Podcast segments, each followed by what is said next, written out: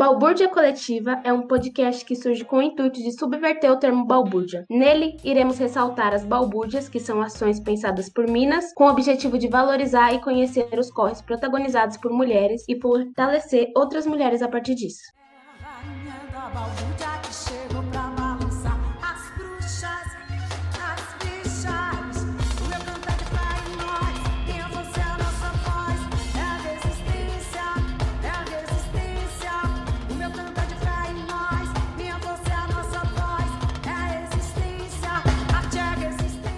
Oi, eu sou a Beatriz. Eu vou apresentar um pouco do intuito de falar sobre esse tema, né? Desde sempre, muitas crianças e adolescentes se encontram em situação de vulnerabilidade. Com o período de quarentena, essas sofrem ainda mais com os abusos e violências, visto que grande parte das violências acontecem dentro da própria casa e por parentes das vítimas, né? Ressaltamos aqui a importância de se abrir para compreender de que forma essa educação se dá e a sua importância para a segurança de crianças e adolescentes, dentro e fora da quarentena, dentro e fora de casa, tendo seus direitos, respeitos e conhecimento sobre os seus corpos assegurados pelo Estado e por toda a sociedade.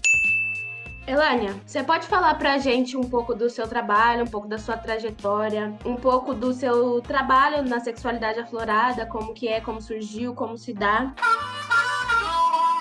Posso. Primeiramente, quero agradecer demais pelo convite. Eu fico muito feliz de estar com vocês. Acho que é, é importante a gente falar sobre infâncias, principalmente infâncias, adolescências periféricas, né? Então, eu me chamo Elânia, Elânia Francisca, que é o sobrenome de resistência da minha avó da minha mãe e das minhas tias. Sou moradora do extremo sul, morei durante muito, muito tempo da minha vida no Grajaú e agora Agora eu moro na região do Jardim Primavera, que fica na beiradinha, na divisa entre Grajaú e Cidade Dutra. E nasci no Espírito Santo, sou capixaba. E desde pequena eu me interesso, desde criança mesmo, me interesso por pensar o meu corpo. Eu sempre gostei muito de descobrir coisas no meu corpo. E nesse momento eu nem imaginava que isso era sexualidade também, né? Que olhar para o corpo era sexualidade. Aí eu fui crescendo, trabalhando em alguns lugares, alguns espaços de defesa de direitos humanos e fui aprendendo muita coisa nesses espaços, mas também fui aprendendo muito mais com as pessoas que moram na periferia e que têm trajetórias muito parecidas com a minha. Em 2011, não, acho que 2010, 2011, eu comecei a me dedicar um pouco mais a pensar gênero e sexualidade, mas olhando para os direitos da criança e do adolescente. E aí surgiu a ideia de oferecer atividades de sexualidade para crianças e adolescentes. Naquele momento era no ambiente escolar. Então eu ia para as escolas e oferecia oficinas. Eu chegava nas escolas e dizia: Ah, eu quero dar oficina de prevenção, oficina de gênero e sexualidade nessa escola. E aí as escolas começaram a gostar desse processo e começaram a me chamar. Mas sempre que me chamavam, diziam assim: vem aqui na escola, porque esses adolescentes estão tudo com a sexualidade aflorada. Então eu achei o termo muito engraçado, muito interessante, porque era sempre usado de um jeito é, igual balbúrdia, né? É usado de um jeito para nos diminuir e sexualidade aflorada era um termo usado para diminuir o processo de puberdade vivido por adolescentes, principalmente adolescentes periféricos. Então eu peguei esse nome e transformei no projeto Sexualidade Aflorada, que existe até hoje, que é o projeto que eu faço parte, que tem o intuito de defender os direitos sexuais e reprodutivos de criança e adolescente. E aí defender direito sexual e reprodutivo é defender o direito ao desenvolvimento saudável, o direito desse corpo viver coisas saudáveis no que diz respeito à autodescoberta, auto-amor, autocuidado e respeito e coexistência. Principalmente, eu foco muito no principalmente a periferia, porque eu trabalho pesquisando metodologias de trabalho com criança e adolescente, e na maioria das vezes os livros que eu acesso falam de um jeito muito elitizado de trabalhar sexualidade. Então teve um, um livro de metodologia que eu olhei e tal, e que tinha uma atividade que era assim: ao chegar em casa, entreviste assiste as pessoas mais velhas. Pode ser sua mãe, seu pai ou a empregada. E eu fiquei pensando, gente, quem escreveu esse livro e para quem ele foi escrito? Então eu fico pensando que o maior papel da sexualidade aflorada é falar sobre o desenvolvimento sexual saudável de crianças e adolescentes, priorizando as infâncias e adolescências e juventudes periféricas. E é isso, é disso que eu trabalho, é isso que eu faço no cotidiano da sexualidade aflorada. E é isso! Como, ah, se fosse simples, né? Meu Deus, que mulher é essa? Eu fico até nervosa de estar conversando com você. Elânia, quais são as pessoas que compõem a sexualidade aflorada? É só você? Tem mais alguém? Como é que é?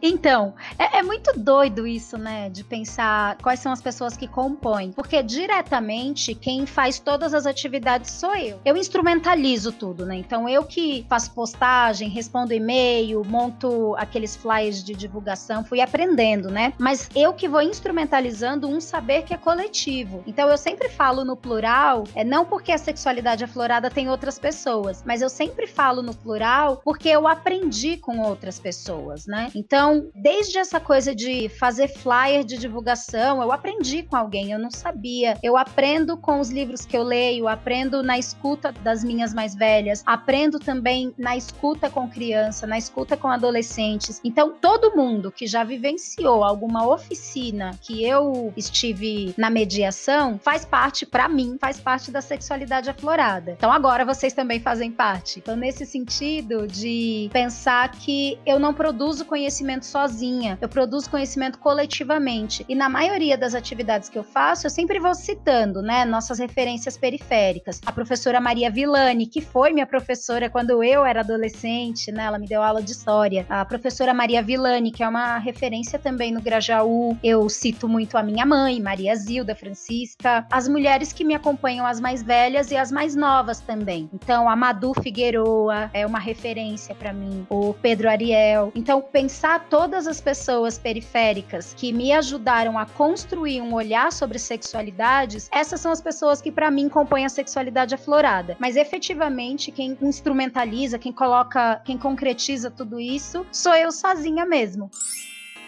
Arrasa demais. Caraca, meu Deus, com um projeto desse, você. Parabéns. Para nós, né?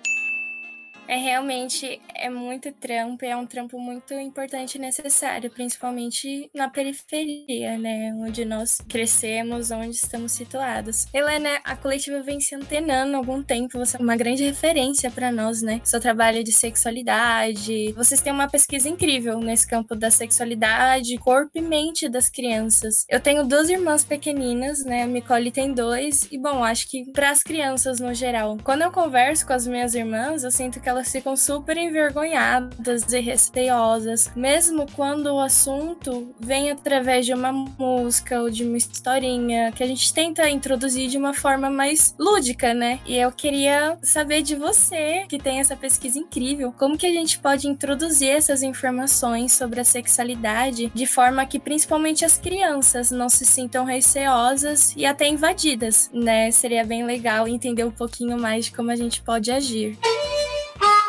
Eu acho que tem uma coisa com a palavra sexualidade que a gente fica muito receosa mesmo, né? Ficar com medo ou com vergonha, que é o início dela. Então, as três primeiras letras de sexualidade é sex. S-E-X. E aí a gente já pensa que sexualidade tem a ver com sexo, com ato sexual, né? E sexualidade, eu costumo falar, inclusive com as crianças, que sexualidade, se a gente for resumir numa palavra, sexualidade é corpo. Então, pensar sexualidade é pensar o corpo. Eu, quando vou trabalhar com crianças, a gente sempre começa falando do corpo. Então, o que, que você quer saber sobre o seu corpo? E é muito legal porque as crianças querem saber coisas muito bonitas sobre o corpo, né? Uma criança falou para mim: ah, eu quero saber como é que se fabrica xixi. Sai xixi de mim, mas como é que a água entra e vira xixi até a hora de sair? E a gente foi conversando sobre bexiga, sobre uretra. E aí, para falar de uretra, a gente vai ter que falar de genitália, né? Porque uretra é uma coisa que todo mundo, todos nós, assim, seres humanos, temos, que é por onde sai nosso xixi. Então, conversar com criança sobre sexualidade, uma dica legal é sempre a gente falar: olha, a gente vai falar agora sobre corpo. A gente vai falar de corpo, a gente vai falar falar de cabelo, de mão, de boca, de bumbum, de peito, de umbigo. E aí a gente se colocar também nesse lugar de ouvir o que a criança quer saber. Então muitas vezes a gente vem com uma ideia pronta, né? Ah, eu quero falar com ela. Então tem uma situação agora dessa criança que inclusive é minha conterrânea, né? Eu sou do Espírito Santo, da criança na situação lá do Espírito Santo que sofreu violência sexual e engravidou aos 10 anos de e foi engravidada, né? Não engravidou, foi engravidada aos 10 anos de idade E aí agora a gente está sentindo muito essa necessidade de falar sobre parte íntima e toques permitidos e toques proibidos. Bom, acho que a primeira coisa que a gente precisa saber é conversar com a criança sobre o que, que é um corpo e o que, que o corpo dela tem de direito e o que o corpo das outras pessoas tem de direito também. A gente sempre vai muito pela cultura do imediatismo, né? Então é, agora eu preciso falar sobre esse assunto porque teve aquele caso da menina no, no Espírito Santo, da criança no Espírito Santo. Mas no Brasil, diariamente, esses casos, infelizmente, acontecem durante o tempo inteiro, só que não tem a visibilidade, né? Não tem uma visibilidade. E aí a gente precisa conversar com as crianças sobre proteção do corpo. Então, todo mundo é um corpo no mundo. E como é que a gente protege os corpos no mundo? E conversar com a criança, falar com quem você se sente protegido, com quem você não se sente protegido. Qual é a parte do seu corpo que você acha que precisa de mais proteção? Qual a parte do seu corpo que você acha que não precisa de proteção? Uma brincadeira também que eu gosto com as crianças é de elas contarem sobre o dia delas. Então, se eu me encontro com a criança periodicamente, a gente sempre faz roda e conversa. Nessa semana que eu não estive com você, quais foram os toques que você achou mais legal no seu corpo e os que você não achou? Por que, que a gente faz isso, né? Quando a gente cria um calendário, é,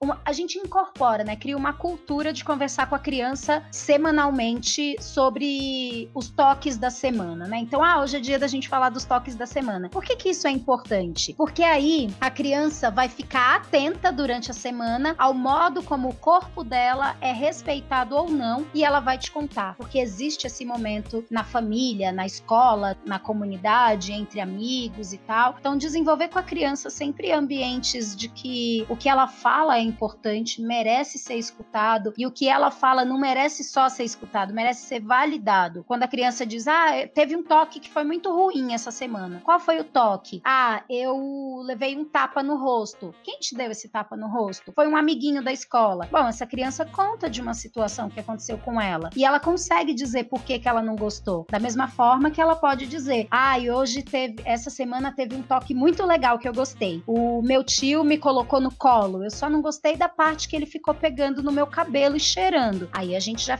liga o sinal de alerta. Mas por que, que a criança contou? Porque tinha uma cultura de conversar sobre isso. Não dá pra gente querer do nada dizer pra criança, tá, me conta aí, alguma vez já aconteceu isso com você? Ela não vai contar. Porque acontece tanta coisa na vida dela que talvez ela nem se lembre da violência que sofreu, se ela sofreu. Ou talvez ela nem se lembre de uma situação que foi muito traumática. O legal é a gente incluir na rotina familiar, na rotina de amizade, na rotina comunitária, a escuta com crianças e adolescentes, né? Escuta principalmente que a gente está falando aqui das crianças. Então, ter esses momentos de escuta verdadeira, escuta ativa, né? Que é quando eu me ponho para escutar você, eu me dedico a essa única tarefa de escutar você. E se você quiser brincar, a gente vai brincar. Se esse é o teu jeito de se comunicar, a gente se comunica. Mas falar de sexualidade com criança é falar sobre corpo e falar, acho que da responsabilidade que esse corpo tem com outros corpos. Então, falar que o meu corpo merece ser protegido e merece ser respeitado, mas que o corpo das outras pessoas também merece ser protegido e respeitado, e que eu posso proteger o corpo das outras pessoas. Então, acho que mais ou menos assim dá pra gente ir conversando com as crianças.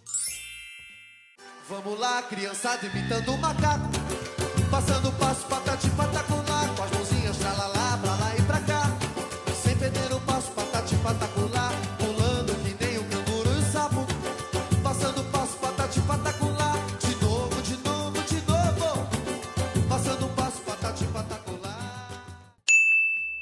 Bacana. É muito legal a gente olhar, né, para as crianças com esse olhar de que elas precisam ser escutadas, porque é nosso dever escutar elas, né? Porque senão fica meio difícil de a gente agir em qualquer momento, né? Fica di- difícil da gente desenvolver qual- qualquer trabalho se a gente não se coloca num lugar de escuta, né? A gente precisa estar sempre escutando. E é, é muito legal, é muito legal falar disso, é muito importante para que a gente aprenda, né? Entender o lugar das crianças, entender qual é o nosso lugar e colocar isso em prática também. A coletiva subversiva Permissiva, a gente sempre teve, né, uma vontade de desenvolver trabalhos pensados para crianças. A gente até escreveu um projeto para falar de sexualidade infantil, de direitos de crianças e adolescentes. E um desses projetos que a gente desenvolveu agora, né, na quarentena, foram músicas, que a gente também trabalha com música e cultura popular. Então, a gente separou isso como tema, né? É, é, direitos da criança e adolescente, direitos à sexualidade saudável de crianças e adolescentes. E cada uma criou uma música, né? E para mim, foi muito bom ter feito seus mini cursos, porque eu fiz os dois, né? Eu fiz o primeiro de introdução ao direito sexual saudável. Se tiver errado o nome, me desculpa, porque eu tenho a memória fraca. E fiz o segundo, de menor a de direito. Meu, foram muito bons, foram muito bons, acrescentaram muito, sabe, nessa pesquisa, que é uma pesquisa, é constante, a gente ainda é muito iniciante, assim, nessa linguagem, mas, enfim, assim, tá dando certo, a gente tá conseguindo fazer bastante coisa. E uma coisa que você falou, da forma como elitizam informação, né, da forma como que vem muito elitizado tudo pra gente, e que nesse assunto não é diferente, né, as pessoas trazem as coisas de maneira muito elitizada, muito academicista, muitas vezes, isso acaba afastando, né, acaba afastando a gente de, de entrar nessas pesquisas, de entrar nesses debates, mas os seus cursos, seus mini cursos me tocaram muito nesse sentido porque você sempre coloca a gente num lugar de vamos aprender, vamos junto, vamos caminhar junto. E isso foi muito bacana. Teve uma coisa que você falou que marcou muito. Você falou que você tá, foi num encontro, né, para entender mais sobre feminismo, uma coisa assim, e as pessoas estavam falando nada que nada que você tava entendendo. Você não tava entendendo nada com nada e você falou que você chegou lá para aprender e saiu de lá sabendo muito menos, sabe? Se sentindo muito mais burra, né? Vou usar essa palavra. Não lembro direito quais foram as palavras que você usou. Mas é bem isso que acontece, né? Quando a gente chega nesses lugares, tentando estudar, tentando pesquisar mais e, e a gente é abordado dessa forma, dessa maneira acadêmica, dessa maneira elitista, a gente fica meio acuado, né? E a tendência é não voltar. Elânia, você também é psicóloga, né? Eu sou, sou psicóloga também. Ai, tudo pra mim, meu Deus do céu. Eu queria saber um pouco mais de como foi seu processo de formação em psicologia, como que é introduzir isso aí dentro dos seus projetos.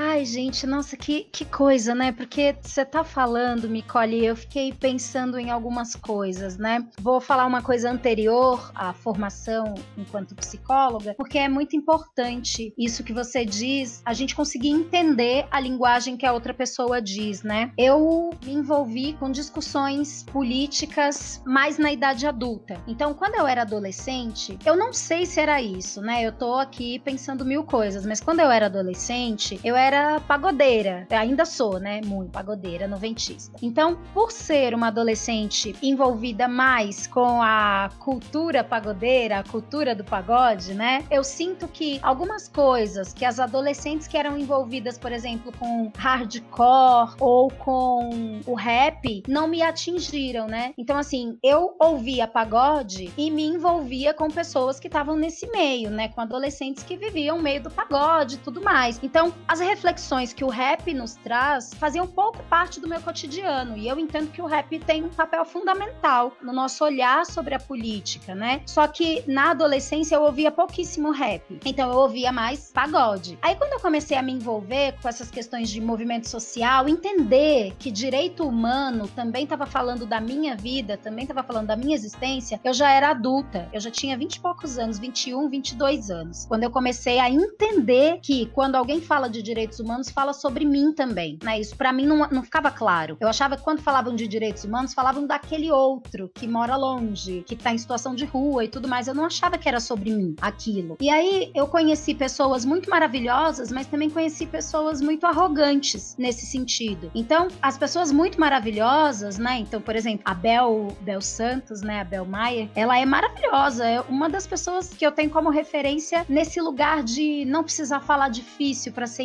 entendida, de ter calma na hora de explicar alguma coisa. Até, eu não sei se vocês já ouviram aquela mulher falar, mas até quando ela tá indignada, ela é classuda, maravilhosa, assim. Ela tem um jeito de falar que acolhe, do meu ponto de vista, né? Mas eu também me, me aproximei de pessoas que foram muito hostis comigo, né? De dizer que se eu não tava entendendo alguma coisa, é, fazia parte de uma miséria verbal que vinha de mim, de um, um vocabulário que era, que era um vocabulário que precisava ser ampliado, mas sempre de um jeito muito duro, muito grosseiro e tal. Então eu tomei para mim o compromisso de falar fácil, de tentar, né, falar fácil e de entender que isso não significa que eu não sei falar difícil, significa um posicionamento político. Então quando a gente se posiciona política, todo posicionamento ele é político, né? Mas quando eu me posiciono nesse lugar de eu sei com quem eu quero falar, eu sei quem eu quero que me ouça e eu sei quem eu quero ouvir, eu consigo tirar de mim essa esse olhar elitista de olhar para nossa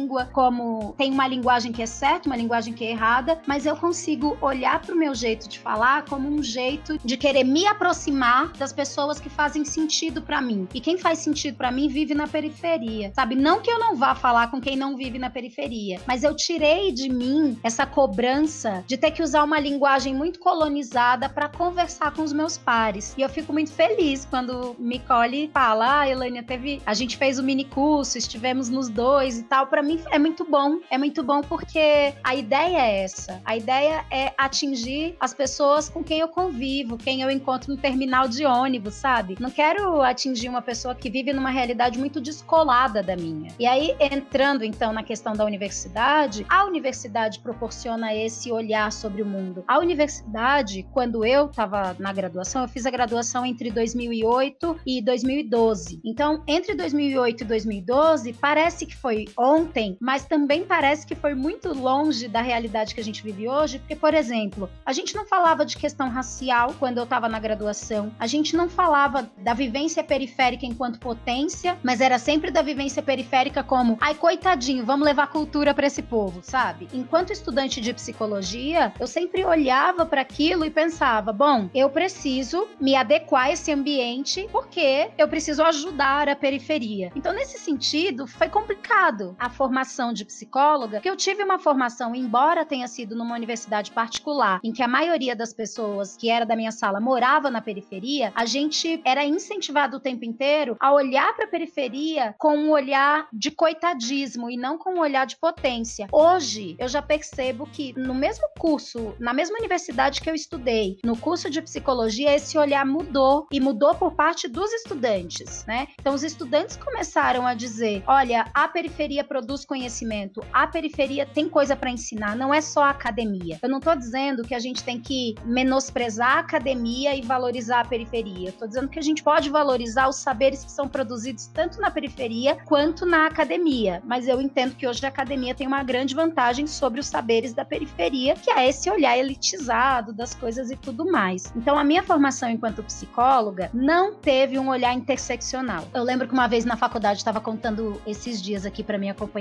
né? Na faculdade, um dia eu falei que as crianças periféricas tinham medo da polícia. Nossa, foi um auê na sala. Eu fui, tipo, muito atacada, porque me disseram que era um absurdo aquilo que eu tava dizendo. Porque as crianças periféricas gostam da polícia. As crianças periféricas acham a polícia defensora delas. E eu pensava, nossa, no meu bairro, quando a polícia, quando a gente quer assustar, quando quer, né, entre aspas, assustar a criança, fala assim: vou chamar a polícia. Ou então a polícia aparece. Eu lembro que meu irmão era pequenininho, a polícia aparecia no nosso bairro, ele corria para dentro de casa com medo. Então, na academia e em alguns espaços de luta, movimento e tudo mais, eu fui incentivada a duvidar do próprio saber produzido pela periferia. E aí, quando você vira essa chavinha, que você fala que movimento é esse que desvalida a periferia, ou que saber é esse acadêmico que desvalida a periferia, quando você gira essa chavinha, você entende que existem movimentos de valorização da periferia e é com eles que eu quero estar. Existem processos acadêmicos que valorizam e respeitam o saber da periferia e é com eles que eu quero estar. É a serviço desse saber que eu estou, a serviço de um saber que ou é de todo mundo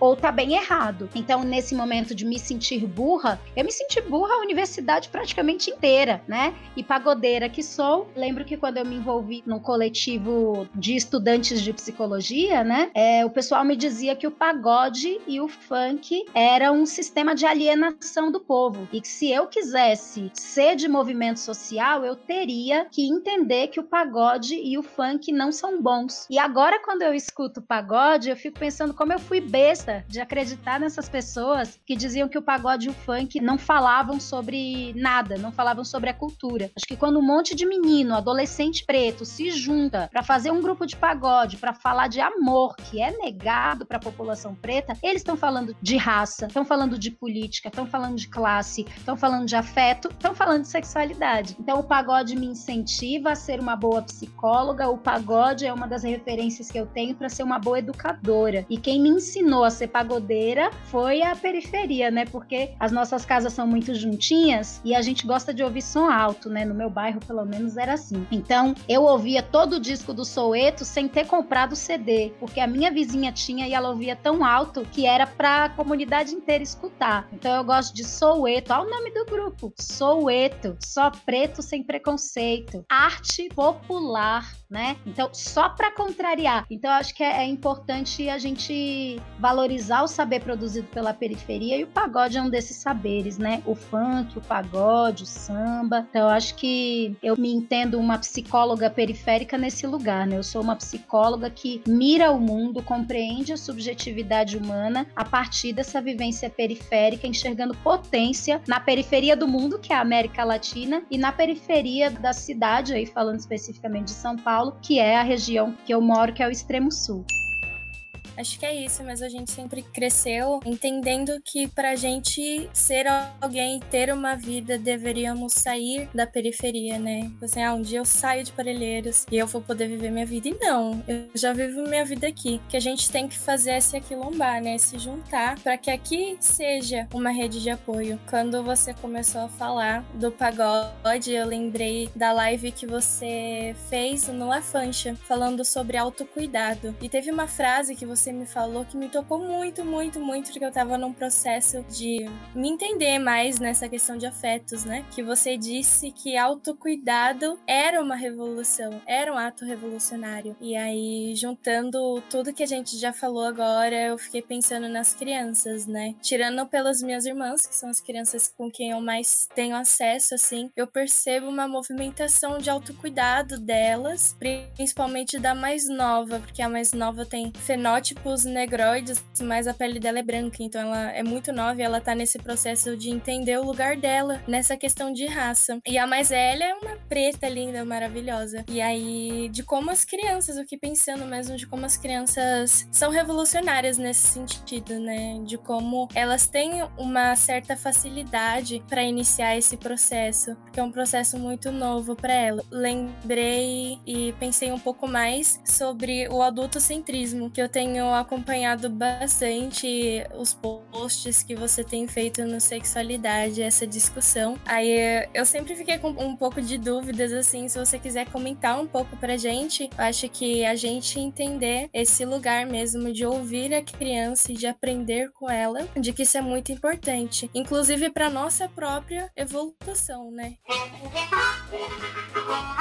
Sim, eu tenho pensado bastante sobre adultocentrismo, né? E tem uma coisa que você falou antes, que é sobre a criança e o autocuidado, né? Que cuidar de mim é um ato revolucionário. Quem diz isso é a Audre Lorde, né? Ela diz assim: cuidar de mim mesma não é autoindulgência, é autopreservação, é um ato de luta política. Então, quando a Audre Lorde traz essa frase pra gente, né? É pra gente refletir mesmo, pra gente pensar assim, cara, quando eu tô cuidando de mim, eu tô cuidando da qualidade da minha existência e eu tô cuidando da, da qualidade da minha convivência com outras pessoas também. Porque uma pessoa que tá cuidando de si, ela consegue ter uma relação com maior qualidade na lida com o outro, né? De não misturar as questões que são minhas com as questões que são da outra pessoa, enfim. E eu acho que as crianças têm feito isso de um jeito muito bonito, assim, muito legal. De a criança dizer: não gosto, não quero, não faz. E de a gente respeitar, né? A gente olhar para a criança e falar, desculpa, né? Acho que o adultocentrismo é essa ideia de ter o adulto como centro das decisões, de ter o adulto, o desejo do adulto como o centro da satisfação de tudo que acontece no mundo. E é muito louco a gente pensar que, por exemplo, quando eu proponho a gente falar de adultocentrismo em alguns espaços, eu sempre tento ser muito cuidadosa, tento ser afetiva, calma, calma, tranquila. Tento ter um diálogo que seja de aproximação, vem cá que eu quero conversar, do que esse diálogo sai para lá que eu te odeio, seu adultocêntrico, né? Porque todo mundo que é adulto vive os benefícios do adultocentrismo. Então eu também vivencio os benefícios, os privilégios de ser adulta, né?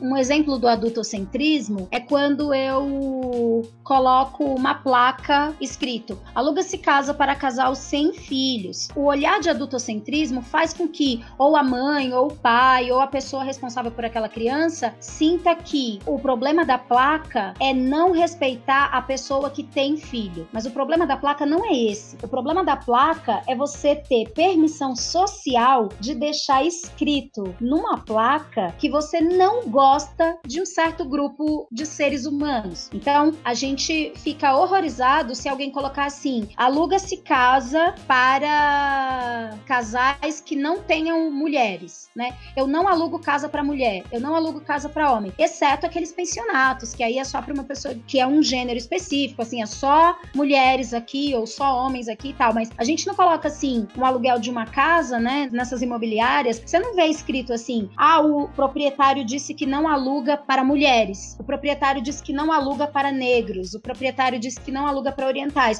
Mas a gente acha tudo bem dizer que não aluga é, para casal que tem criança, né? Ou a gente chama adolescente de aborrecente. O quanto isso, né? O aborrecente é aquele que aborrece, é aquele que existe para te aborrecer. Então, o que, que é isso, né? A minha existência aborrece as pessoas. Então, o olhar adultocêntrico é esse olhar de poder ofender, humilhar e menosprezar a infância e a adolescência e ter uma validação social para isso. Então, quando eu viro para você e digo, ah, deixa de ser criança, ah, isso é infantil, você tá sendo muito infantil, tudo isso vira xingamento, né? Ou vira um olhar muito romantizado, ah, me apaixonei, tô parecendo uma adolescente. O que você quer dizer com isso? Ou quando eu digo, ah, a criança é o futuro da nação, né? Tudo isso é um olhar para a infância e para a adolescência sem perceber potência, mas perceber uma dependência. E aí, como a gente vive numa sociedade que é extremista, né? Que só entende a narrativa da violência e da, de exercer poder sobre alguém. Quando a gente pauta o adultocentrismo, as pessoas falam, né? Eu escrevi um texto na UOL na semana passada sobre adultocentrismo. E aí eu tomei o máximo de cuidado para fazer um texto muito afetivo. Aí inventei uma historinha de um reino que se chamava adultocentrismo e que no adultocentrismo viviam os adultocêntricos. E aí eu ia explicando como é que aquele reino vivenciava vivenciava o dia a dia, né? O cotidiano e tal. E aí teve um cara,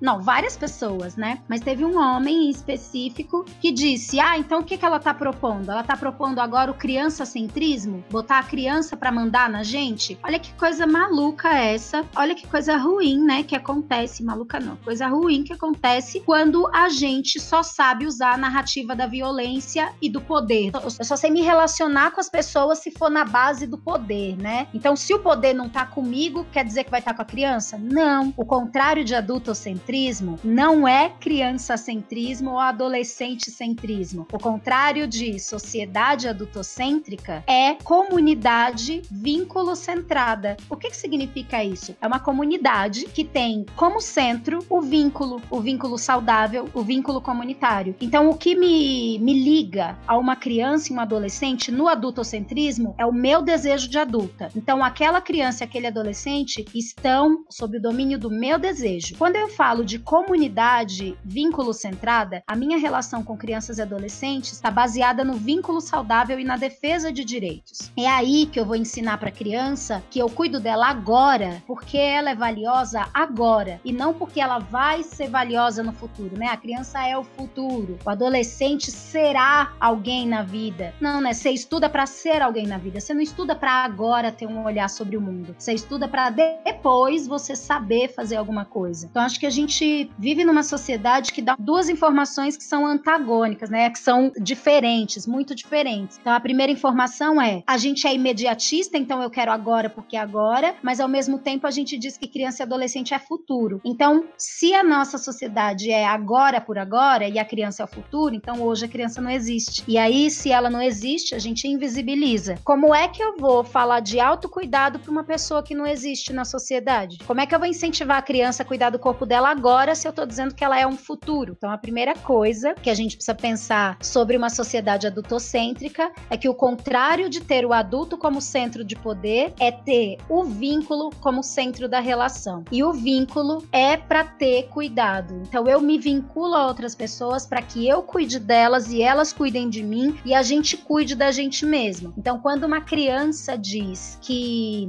não quer que você faça alguma coisa com ela, ela tá promovendo o autocuidado. Quando a criança diz, eu estou triste, quero ficar um pouquinho sozinha, né? Tem uma criança que é filha de uma amiga que fala assim: parem de falar comigo, eu quero ficar um pouquinho sozinha. Quando a criança diz isso, né? Para de falar comigo que eu quero ficar um pouquinho sozinha, ela tá falando de autocuidado e de solitude, coisa que muito adulto hoje não sabe o que é, né? Não sabe que ficar sozinho às vezes é bom, às vezes é interessante, às vezes é importante. Quando a solidão não é dolorida, mas é uma escolha de eu quero ficar um pouquinho aqui comigo, pensando sobre minhas coisas, isso é solitude. A criança já tá dando de 10 a 0 e tem que dar mesmo, porque tem um saber maravilhoso aí que só não é passado porque não tem quem escute, né? Nós adultos e adultos e adultas pouco escutamos as crianças, pouco colocamos a empatia em prática quando se trata de crianças e adolescentes, né? Isso é muito difícil. E tem uma coisa que eu não posso deixar de falar, que é a questão da garantia de direitos, né? Toda vez que eu ouço um adulto falar assim: "Ah, essas crianças de hoje em dia têm muita moleza, né? No meu tempo tinha que trabalhar desde criança. No meu tempo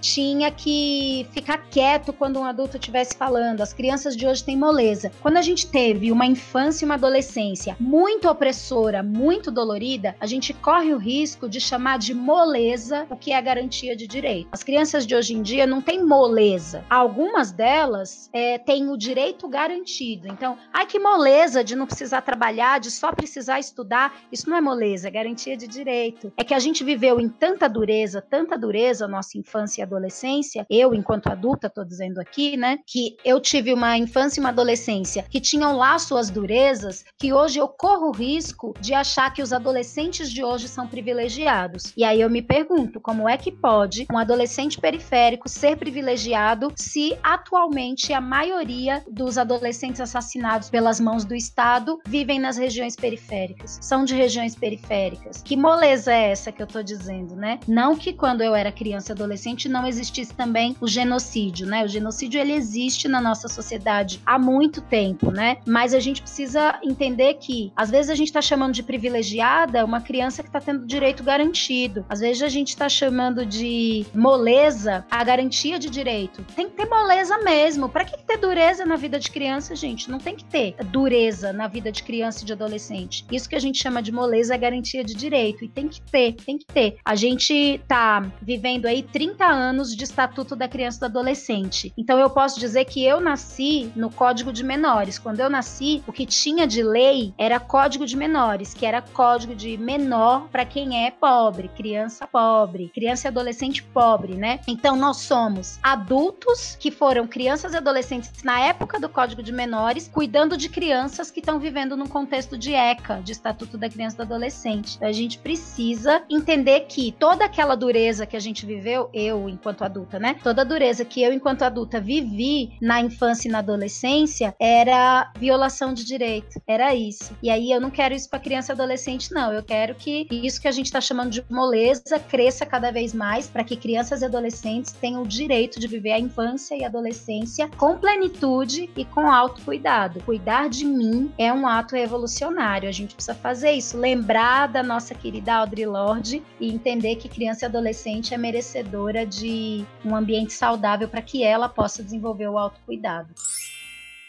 A perereca tá fugindo da cueca, tá pulando a janela. E o sapo vai virar lelé. O danado do chulé. Ixi, olha aquela estrela lá no céu e faça seu pedido. E agora? Roda e dá um grito. Passando o passo, patati patacular, patati patacular. Eu já ia pedir pra você falar um pouquinho do Código de Menores do ECA, mas, mano, maravilhosa, né? Já falou. E eu acho que é muito estranho a gente ficar pensando nessa coisa do Código de Menores, né? Que como que pensaram em crianças e adolescentes, né? Que pensaram no- nas crianças e adolescentes primeiro dentro do Código Penal, né? Pensaram em crianças e adolescentes primeiro pra penalizar, né? Então é muito pesado pensar nisso. Pensar em quem eram os menores, né, na época. Quem que eram esses menores que estavam sendo penalizados pensados por esse código também. E o quanto é pesado, né? É, trabalhar com isso, pensar nisso, o quanto é pesado lidar com essas coisas, né? Porque são situações que afetam muito. Não sei para você como que é isso, mas eu queria te perguntar se teve alguma situação que te tocou muito nesse processo ou se qual foi, se você quer falar um pouquinho disso.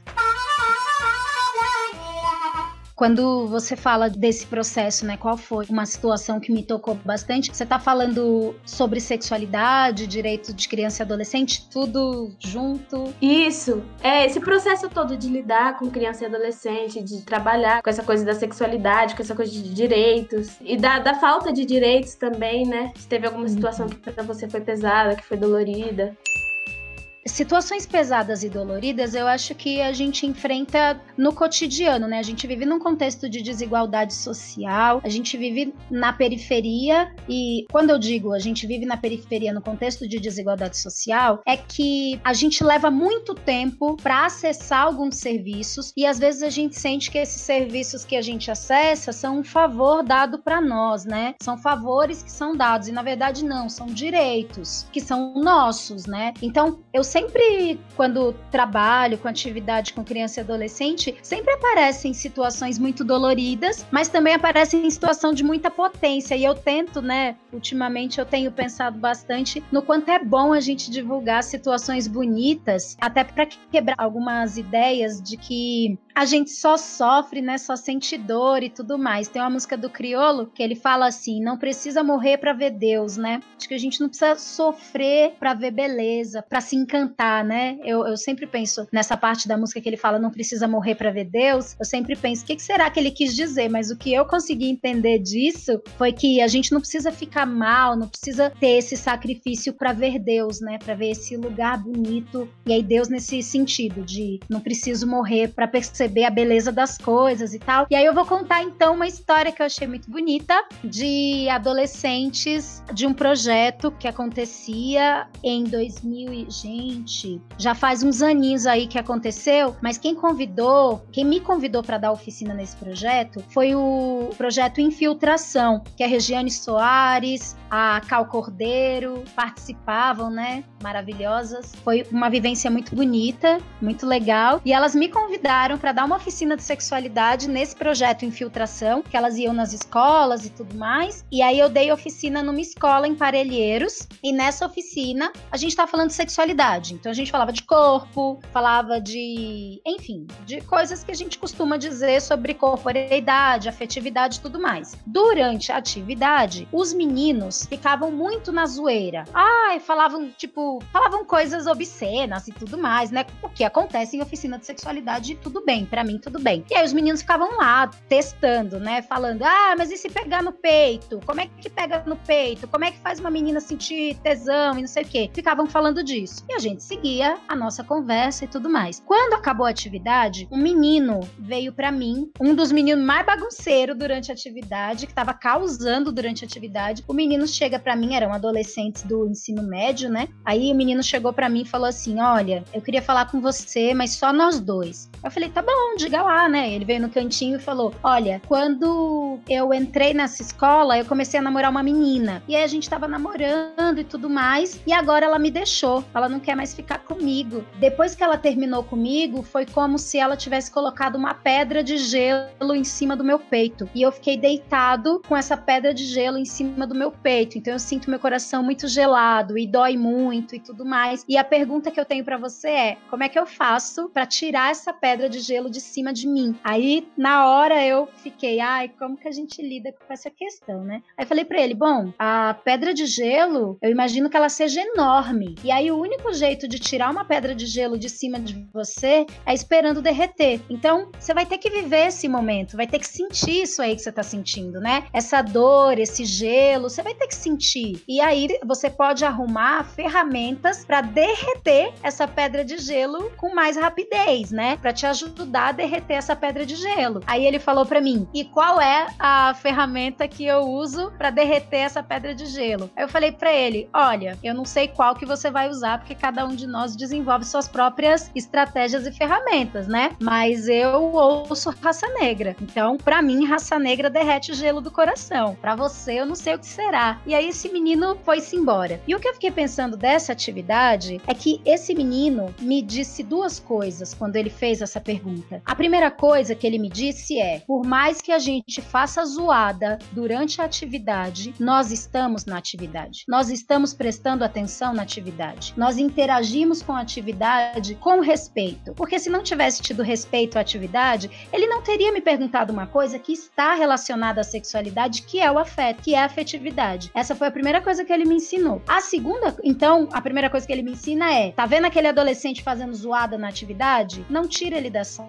Ele está na sala, ele está na atividade, ele está entendendo, ele está prestando atenção. Valide aquele menino também, né? Valide aquela atividade e tudo mais. E aí, a segunda coisa que ele me ensina é o quanto os meninos vão sendo incentivados a vivenciar uma afetividade em que não é possível falar de amor, falar de carinho, falar de cuidado, né? O quanto os meninos vão sendo incentivados a não falar de amor no ambiente escolar ou não falar do sofrimento que tem na comunidade. Então ele me fala de masculinidades periféricas e ele me fala de uma pedagogia periférica em sexualidade necessária. E é nisso que eu acredito, que a gente tem que ter uma pedagogia periférica para falar de sexualidade, porque essas outras pedagogias que existem podem ser adaptadas para os adolescentes e as crianças da periferia. Mas eu não quero viver uma pedagogia de adaptação. Eu quero viver uma pedagogia pensada para a periferia, porque todas as outras são pensadas para a elite. Então, por que não pensar uma pedagogia para nós, para os nossos, para as nossas, para os nossos, né? Por que não pensar uma pedagogia periférica em sexualidade? E aí estamos pensando, né? Tô estudando aqui, vendo o que, que surge, o que aparece,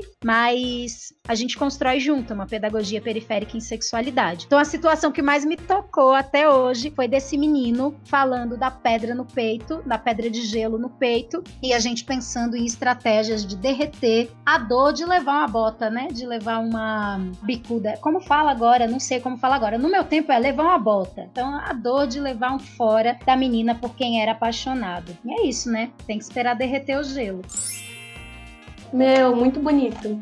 Muito, muito, muito bonito escutar. Nossa, é muito lindo. Eu aprendi demais, muito. Nossa, aprendo demais. Não tem nem o que acrescentar, cara. Não tem. Você é uma pessoa incrível, seu trabalho é incrível. Eu aprendo demais, espero continuar aprendendo. Espero que a gente continue juntas, assim, por muito tempo. Que a gente consiga trilhar alguns caminhos juntas também. Elane, você quer falar alguma coisa pra gente finalizando?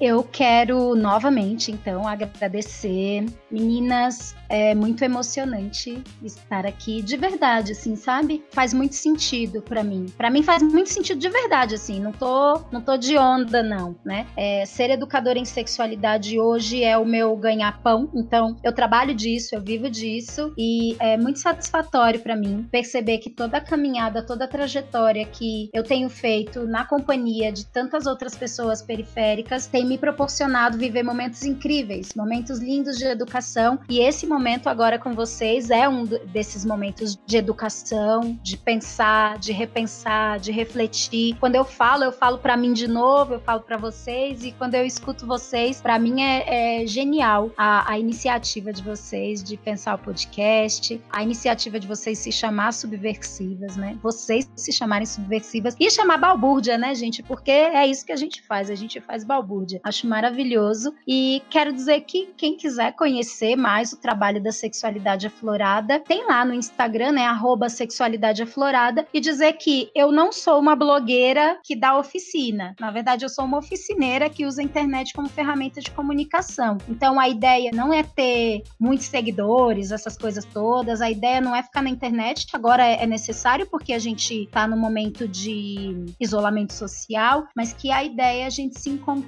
na periferia, na rua, né, a gente se encontrar quando for seguro, mas até lá a gente se vê na internet, a gente pode seguir se comunicando. Eu acho que é isso. Quero agradecer o carinho de vocês e a gente segue criando uma pedagogia periférica em sexualidade.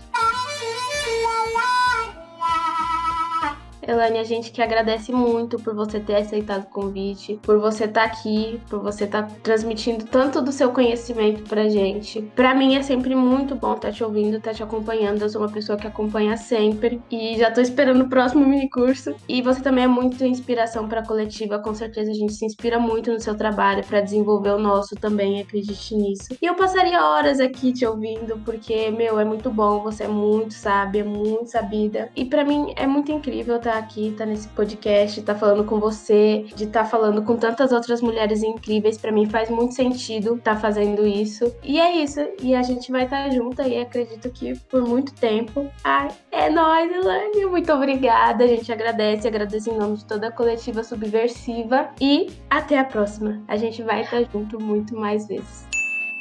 Obrigada, até a próxima. Eu adoro a palavra sabida. Minha mãe sempre fala: ah, eu gosto das meninas, elas são tão sabidas, né? As meninas são tão sabidas. Eu gosto da palavra sabida, então que sejamos juntas muito sabidas.